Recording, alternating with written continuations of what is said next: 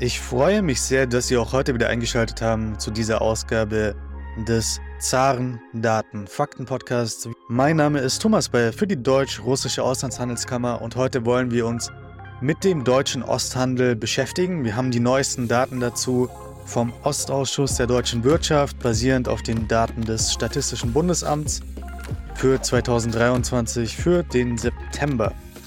Der Stand ist der 6. November, also ganz frische Daten. Damit wollen wir uns heute insbesondere beschäftigen. Wie Sie wissen, gibt es alle zwei Wochen eine Kompaktausgabe und alle zwei Wochen ein Interview. In der nächsten Interviewfolge können Sie sich freuen auf Professor äh, Christian von Soest. Äh, wir werden über sein neues Buch sprechen. Das wird sehr interessant, nehme ich an.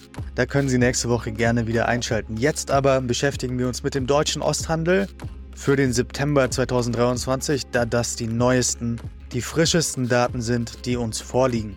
Wir können sehen, dass sich generell der Handel mit Osteuropa verringert hat.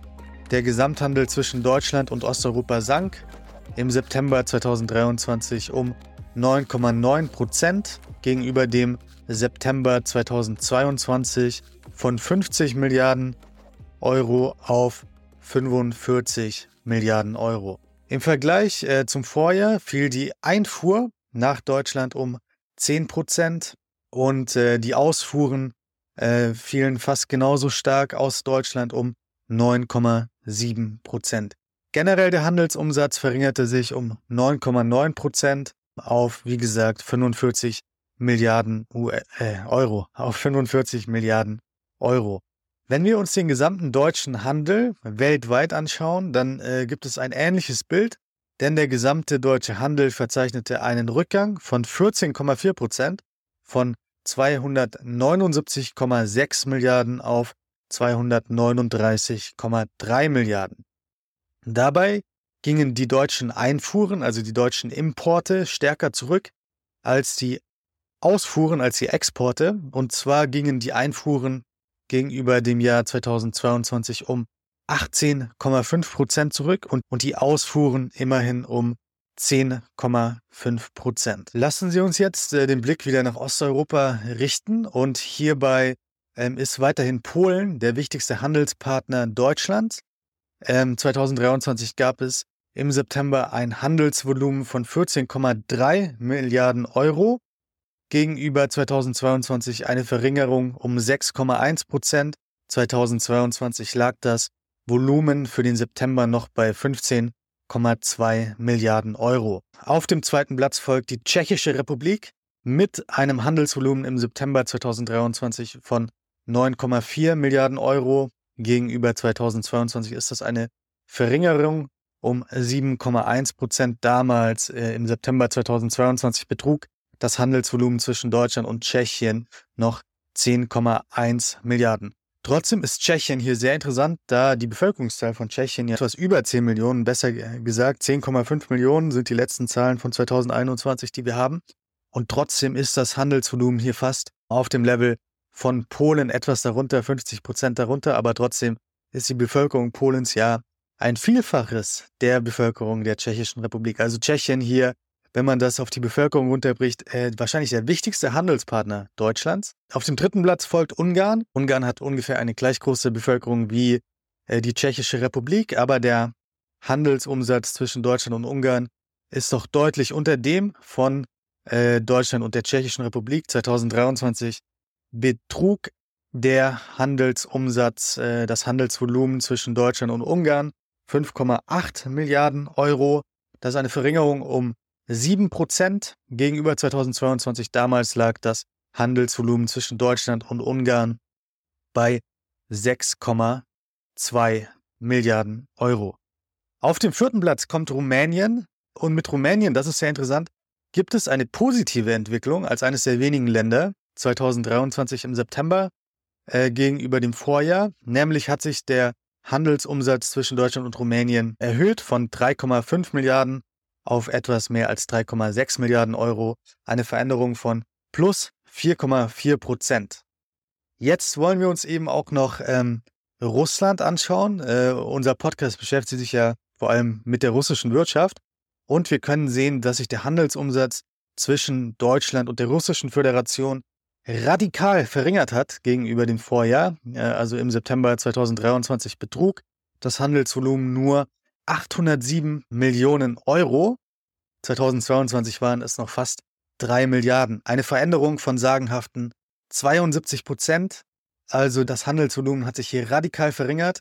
Das äh, ist sehr interessant. Und die Ukraine liegt tatsächlich in der Handelsbilanz für den September 2023 vor Russland. Das Handelsvolumen zwischen Deutschland und der Ukraine lag im September 2023 bei 838 Millionen Euro. Eine Veränderung gegenüber 2022 um 11 Prozent. Äh, damals betrug das Handelsvolumen noch 755 Millionen Euro. Wir können also sehen, dass sich hier die Handelsströme wirklich sehr stark verändern. Also Russland ein wirklich krasser Einbruch, minus 73 Prozent fast. Und ähm, mit der Ukraine wächst eben das Handelsvolumen gut um fast 11 Prozent.